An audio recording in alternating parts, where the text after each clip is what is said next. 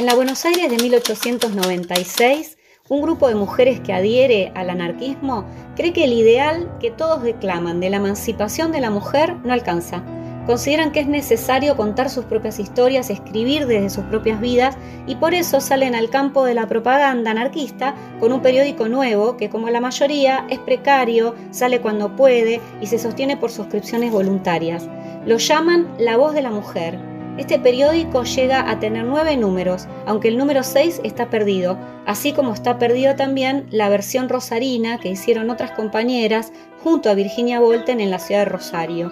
Salen entre 1896 y 1897 con notas incendiarias sobre amor libre, violencia contra las mujeres, la maternidad, la propia militancia. Como parte de la redacción firman Josefa Calvo, Luisa Violeta, Pepita Guerra, Casi no sabemos nada de sus vidas y sin embargo sus voces todavía resuenan, todavía resuenan, todavía resuenan.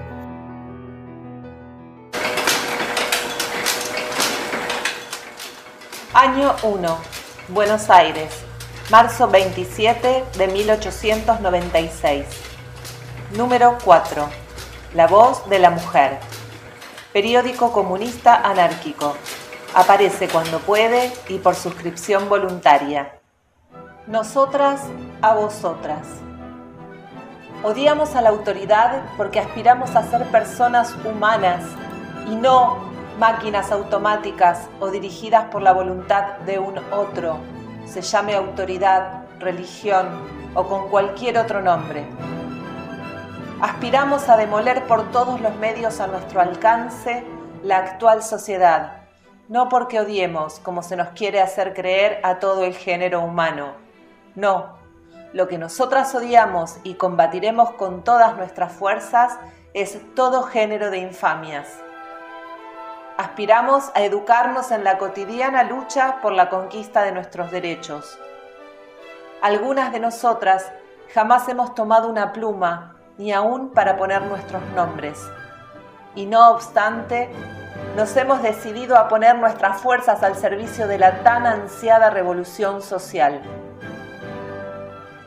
Queremos hacer comprender a nuestras compañeras que no somos tan débiles e inútiles cual creen o nos quieren hacer creer los que comercian con nuestros trabajos y nuestros cuerpos.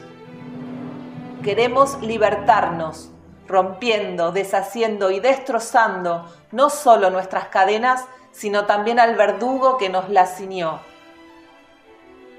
Hemos resuelto arrojar el trapo con que a guisa de pañuelo enjugábamos nuestro llanto y empuñar la piqueta para destruir la imponente y dorada mansión del que estando repleto no quiere creer que haya hambrientos. Ayer suplicábamos, rogábamos, mas hoy tomaremos lo que falta nos haga cuándo y en dónde podamos tomarlo. Las noches de largo y hambriento insomnio las sustituiremos por las hecatombes de sangre de canallas. No tenemos Dios ni ley. El fruto de nuestros amores no tendrá patria, porque cuando ésta le quiera llamar, iremos nosotras a dar buena cuenta de los que de la patria viven. Queremos extirpar del mundo todo lo podrido, lo asqueroso, y junto con él el actual chiquero y la colmena, para levantar, una vez removida la tierra, un nuevo edificio, pero sobre bases más sanas, más sólidas, más justas, más duraderas. Estamos cansadas de la eterna farsa. Queremos luz y no oscuridad. Queremos derecho y no tantos deberes. Queremos pan y no leyes. Estamos hastiadas de mendigar. Ya no queremos limosnas, asilos, hospitales ni iglesias. A las asquerosísimas e hipocritonas damas de las diferentes sociedades, de las Vicentes y Pedros de Paul o de Koch, las despreciamos y les diremos que no queremos su caridad, hecha a expensas de lo que sus maridos robaron a nuestros compañeros. Odiamos la caridad porque ella nos denigra, nos ultraja y es un horrendo sarcasmo. Caridad, ¿qué es eso? el infamante mendrugo que dan o tiran a aquellos a quienes les sobra, a los que nos falta. No, grandísimas matronas, no queremos vuestro mendrugo, tomaremos lo que nos haga falta. Y tened entendido que si se nos desprecia y odia, odiamos. Si se nos persigue, nos vengaremos. Y si se nos mata, nos vengarán. Ya no queremos iglesias porque ellas son causa de que se haya prostituido a nuestras hijas, corrompido a nuestros hijos y sumido en la más grasa ignorancia y espantosa miseria a unos y otros. Ya no iremos más a vuestros confesionarios, señores y reverendos y Castro Rodríguez. No, no iremos más. Y vosotras, infelices compañeras nuestras, que os matáis todo un día para hacer una docena o dos de camisetas, por las cuales se os paga la veintésima parte de lo que luego ellos cobran, ¿creéis que eso es justo? Si reclamáis, no os atenderán, y lo que es más probable, os despedirán. No os darán más trabajo. Si os declaráis en huelga, la perderéis, y si la ganáis, no tardaréis en estar en peores condiciones porque la evolución de los demás gremios hará nulo vuestro triunfo. No, no haréis nada si no os rebeláis contra los ladrones. Destruyendo es como se puede derrumbar el mundo de la explotación. Imitad nuestro ejemplo.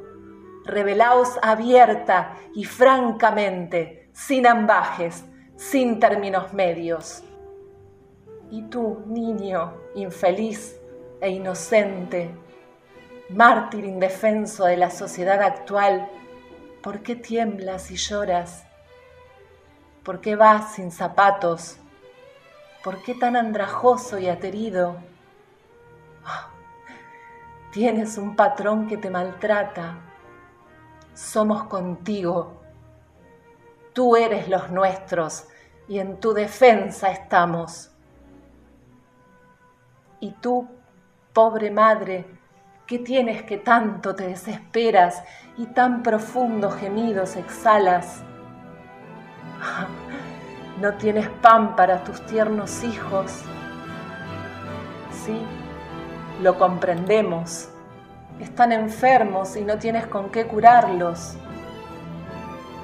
Pobre madre, para ti no existen los adelantos de la ciencia, para ti no hay eficaces remedios ni sabios doctores. Tú no tienes dinero y por lo tanto para ti no hay nada. Estás sola, completamente sola y aislada en el mundo. Ven, ven tú también con nosotras y juntas lucharemos. Y tú, oh infeliz doncella que yace sumida en el tenebroso recinto del prostíbulo, Cesa de llorar y desesperarte.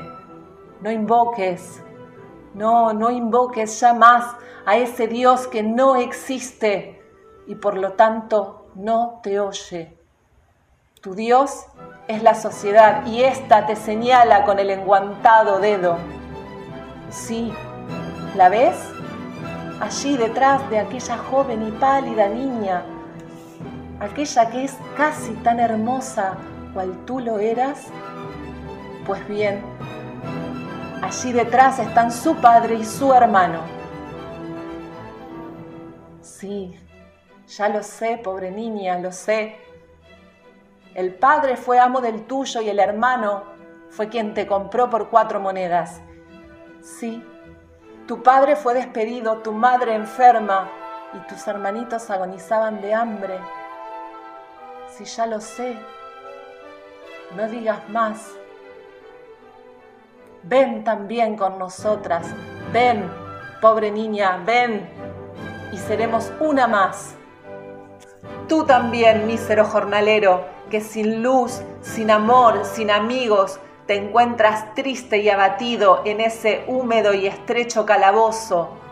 alza ya tu frente rugosa. ¿Ves? Viene a verte tu ex amo, el mismo que te explotó a ti y a mil otros. Lo ves, ha prosperado, viste el aristocrático jaquet, el blanco chaleco y calza fina y ajustada bota de charol. Lo ves, te señala con el dedo, se sonríe. Pues bien, ese es el mismo que explotó tu trabajo, prostituyó tus hijas e hizo ser adúltera a tu compañera. Levanta, pues, tu abatida frente, lejos de ti esas torpes preocupaciones que te anonadan, álzate y rompe tus cadenas. Falange de oprimidos, preparaos, el porvenir no lejano nos ofrece un espléndido panorama y en él los mil y mil goces que la igualdad social nos proporcionará. Alzaos, proletarios, y estallen vuestras iras con pujante e indómita explosión. Desdichados, perseguidos, esclavos, hambrientos, todos en fin cuantos sufrís el yugo con que la ruin actual sociedad nos esclaviza, venid a nosotras y juntos formemos el formidable ejército de los descontentos. Venid todos, enarbolemos el rojo pendón anarquista y cual torrente asolador lancémonos al combate, al grito de anarquía, anarquía por doquier. Pepita Guerra. Arroja la bomba que escupa metralla, coloca petardo, empuña el empuña el propaga tu idea revolucionaria hasta que consigas